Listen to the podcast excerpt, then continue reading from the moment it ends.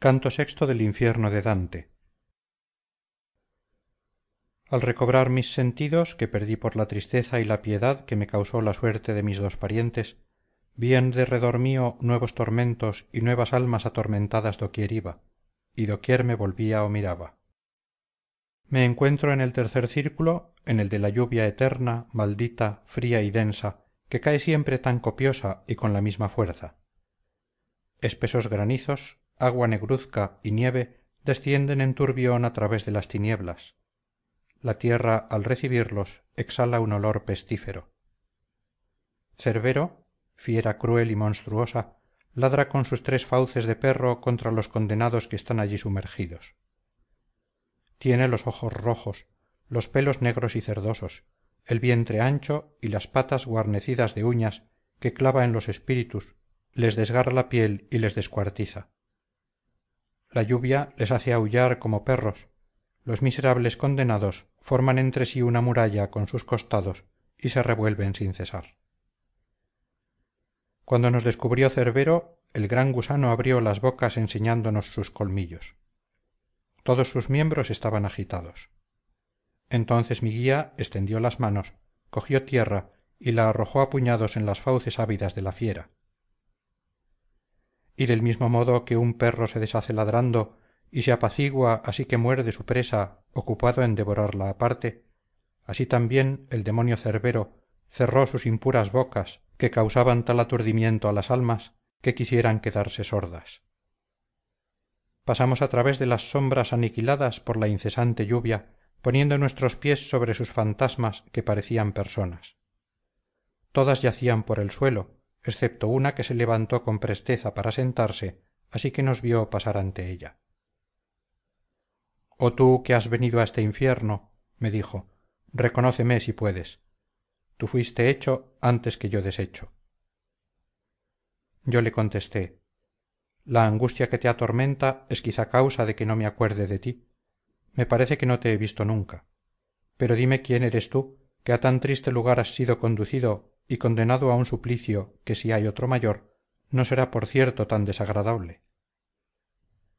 Contestóme tu ciudad que está tan llena de envidia que ya colma la medida me vio en su seno en vida más serena. Vosotros los habitantes de esa ciudad me llamasteis chacco por el reprensible pecado de la gula me veo como ves sufriendo esta lluvia. Yo no soy la única alma triste todas las demás están condenadas a igual pena por la misma causa. Y no pronunció una palabra más.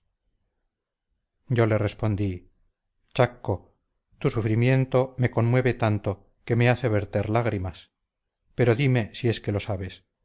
En qué pararán los habitantes de esa ciudad tan dividida en facciones hay algún justo entre ellos dime por qué razón se ha introducido en ella la discordia. Me contestó después de grandes debates llegarán a verter su sangre y el partido salvaje arrojará al otro partido causándole grandes pérdidas. Luego será preciso que el partido vencedor sucumba al cabo de tres años y que el vencido se eleve merced a la ayuda de aquel que ahora ensalza. Esta facción llevará la frente erguida por mucho tiempo teniendo bajo su férreo yugo a la otra de lo que me lamento y me avergüenzo. Aún hay dos justos pero nadie les escucha. El orgullo la envidia y la avaricia son las tres antorchas que han inflamado los corazones. Aquí dio chacco fin a su lamentable discurso y yo le dije todavía quiero que me informes y me concedas algunas palabras. Dime dónde están y dame a conocer a farinata y al tegghiajo que fueron tan dignos. A jacobo rusticucci arigo y mosca y a otros que se dedicaron a hacer bien pues siento un gran deseo de saber si están entre las dulzuras del cielo o entre las amarguras del infierno. A lo que me contestó están entre las almas más perversas porque a consecuencia de otros pecados los han arrojado a un círculo más profundo. Si bajas hasta allí podrás verlos.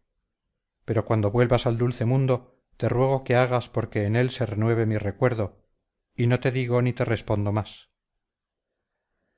entonces revolvió los ojos que había tenido fijos miróme un momento y luego inclinó la cabeza y volvió a caer entre los demás ciegos. Mi guía me dijo ya no volverá a levantarse hasta que se oiga el sonido de la angélica trompeta cuando venga la potestad enemiga del pecado. Cada cual encontrará entonces su triste tumba recobrará sus carnes y su figura y oirá el juicio que debe retumbar en la eternidad así fuimos atravesando aquella impura mezcla de sombras y de lluvia con paso lento razonando un poco sobre la vida futura. Por lo cual dije maestro estos tormentos serán mayores después de la gran sentencia o bien menores o seguirán siendo tan dolorosos y él a mí acuérdate de tu ciencia que pretende que cuanto más perfecta es una cosa tanto mayor bien o dolor experimenta aunque esta raza maldita no debe jamás llegar a la verdadera perfección espera ser después del juicio más perfecta que ahora. Continuamos hablando de otras cosas que no refiero y llegamos al sitio donde se desciende. Allí encontramos a plutón el gran enemigo. Canto del infierno